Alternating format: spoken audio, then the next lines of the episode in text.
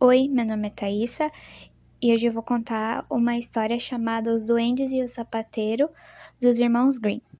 Era uma vez um sapateiro e sua esposa. Eles eram muito pobres e perderam quase tudo o que tinham. Uma das únicas coisas que lhe restaram foi o couro suficiente para fazer um par de sapatos. Então, o sapateiro talhou o couro e arrumou para poder transformá-lo em sapatos no dia seguinte. E logo foi dormir. No dia seguinte, quando foi trabalhar nos sapatos, eles já estavam prontos ali. Perfeitos, sem nenhum ponto de costura errado. Logo, um cliente entrou e pediu para experimentar os sapatos.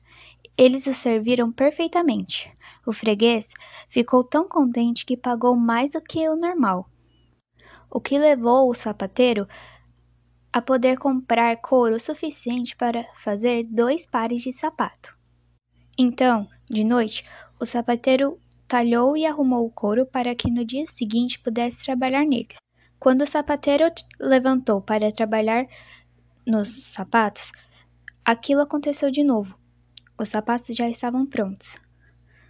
O sapateiro vendeu os sapatos para poder comprar mais couro. Isso aconteceu por alguns dias. Então ele e sua esposa decidiram ver o que estava acontecendo.